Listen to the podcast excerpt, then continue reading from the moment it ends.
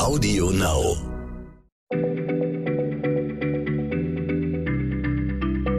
Schneller Schlau, der kurze Wissenspodcast von PM.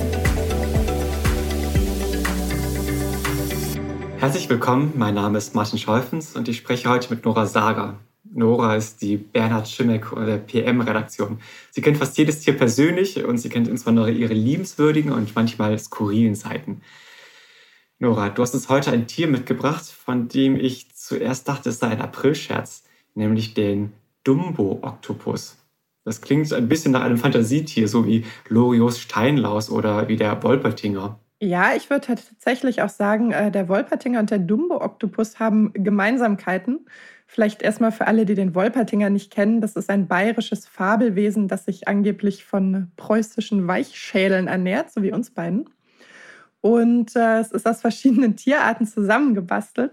Und zwar meistens äh, im wortwörtlichen Sinne zusammengebastelt, nämlich von findigen Tierpräparatoren. Vielleicht habt ihr schon mal eins gesehen. Also es ist zum Beispiel so ein Hase mit Hirschgeweih oder mit Entenflügeln oder ein Eichhörnchen mit Schnabeln. Und diese Präparate wurden im 19. Jahrhundert äh, angeblich an naive Touristen verkauft, die glaubten, es gäbe solche Tiere wirklich. Der Dumbo-Oktopus, der sieht auch so ein bisschen zusammengebastelt aus, nämlich wie ein Tintenfisch, dem jemand riesige Ohren an den Kopf gepappt hat. Und die ersten Piloten von Forschungstauchbooten, die ihn in freier Wildbahn zu Gesicht bekommen haben, äh, die fühlten sich davon offensichtlich an den gleichen Zeichentrick-Elefanten Dumbo von Disney erinnert. Ähm, weiß nicht, wer den Film gesehen hat, aber Dumbo äh, hat riesige Ohren, wegen der auch sehr gehänselt wird. Mit denen kann er aber wedeln und fliegt dann durch die Luft. So, jetzt äh, fliegt natürlich der Dumbo-Oktopus nicht, aber ähm, er schwimmt durchs Meer und zwar, indem er mit diesen Ohren, na, es sind eigentlich sind natürlich sind es keine Ohren, es sind Flossen. Und sie sitzen auch nicht am Kopf, sie sitzen am Mantel, der die inneren Organe umhüllt. Aber wenn er mit denen so hin und her wedelt, dann äh, schwimmt er oder schwebt er so durchs Wasser. Und das ist insofern besonders, als dass die meisten Tintenfische sich nach dem Rückstoßprinzip fortbewegen.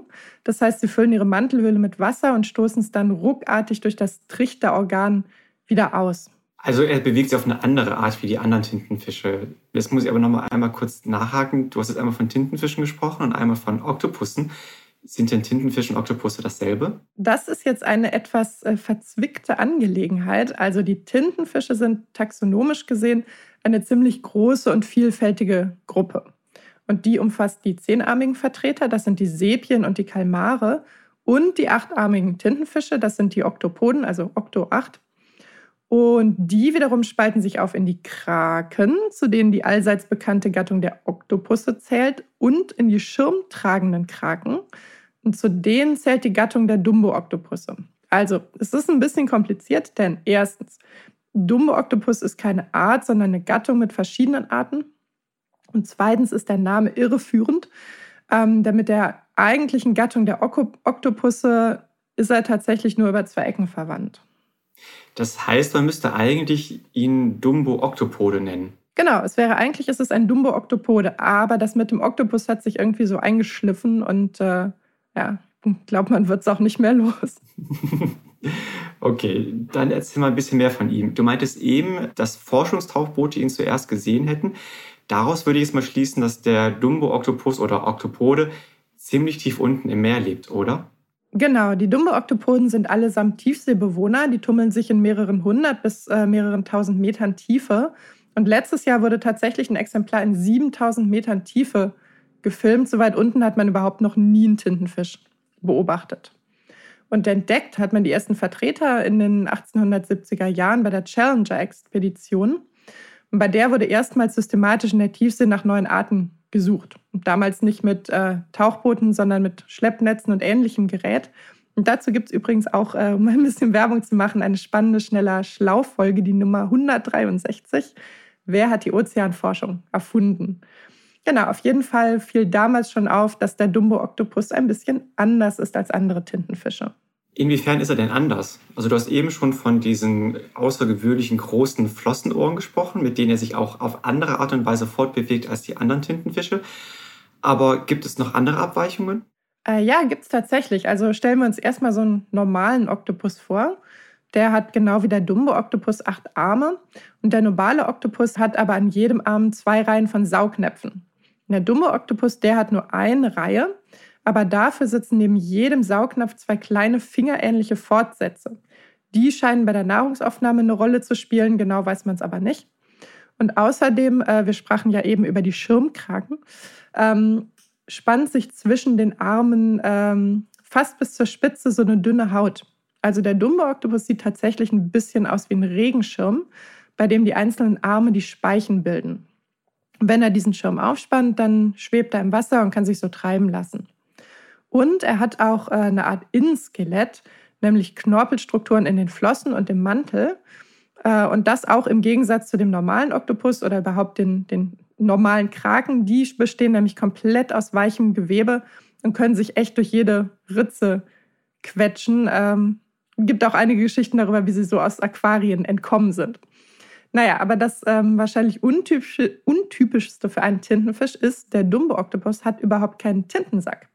Das heißt, äh, er kann keine dunkle Wolke ausstoßen, um schnell vor Fressfeinden zu fliehen. Jetzt könnte man natürlich sagen, ah, da unten in der Tiefsee ist finster, ne? bringt sowieso nichts, dunkle Wolken auszustoßen. Aber so richtig gut funktioniert die Erklärung nicht, denn dort unten gibt es einige Tiere, die biolumineszieren, die also selbst Licht erzeugen. Das heißt, es ist da unten tatsächlich gar nicht immer dunkel. Und ähm, der dumme Oktopus hat außerdem relativ große, gut entwickelte Augen und er hat genau wie andere Tintenfische spezielle Zellen in der Haut, mit deren Hilfe er seine Farbe ändern kann. Das heißt, warum er jetzt ausgerechnet den Tintensack verloren hat, ich kann es euch auch nicht sagen. Das sind schon wirklich viele außergewöhnliche Sachen, die er hat. Und trotzdem habe ich das Gefühl, dass es noch sehr viele Rätsel zu ihm gibt, dass man gar nicht so viel weiß über dieses Tier. Oder habe ich da einen falschen Eindruck? Nee, das ist tatsächlich so. Also dadurch, äh, dass sie so weiter unten leben, weiß man erstmal über ihre Lebensweise verdammt wenig.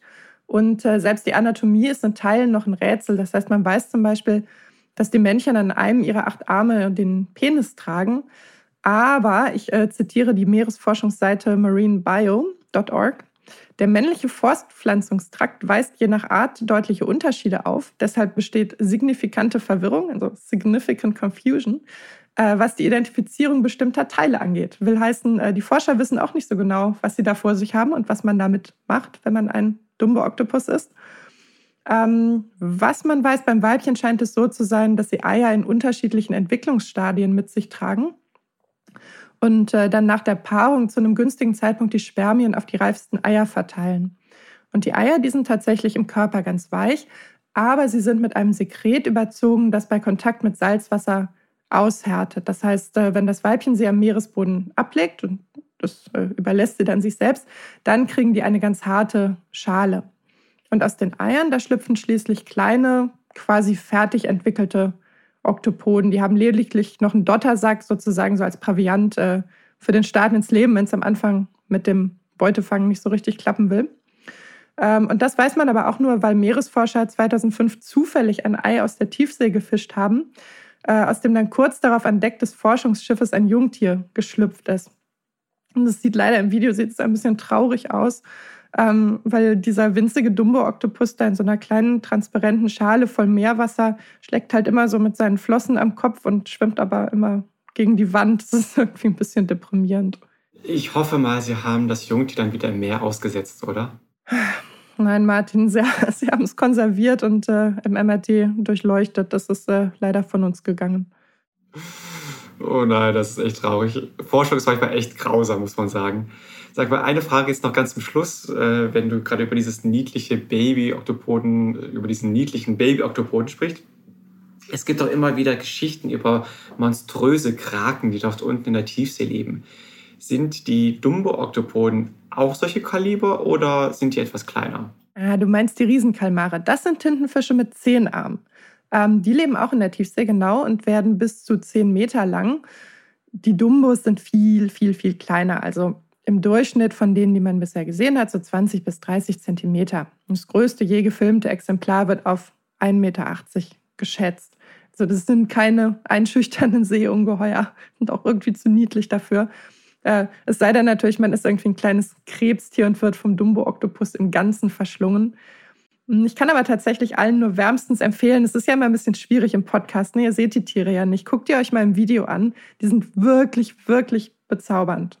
Das sage ich jedes Mal, oder? Ja, du sagst es jedes Mal. Ich glaube, du findest jedes Tier, egal wie hässlich und wie skurril, wunderschön.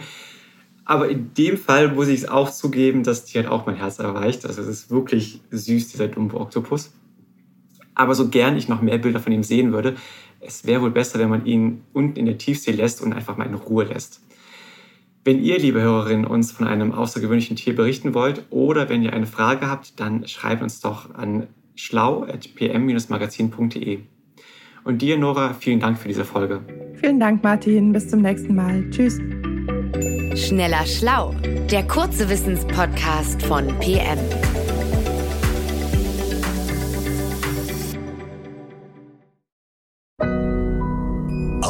Now.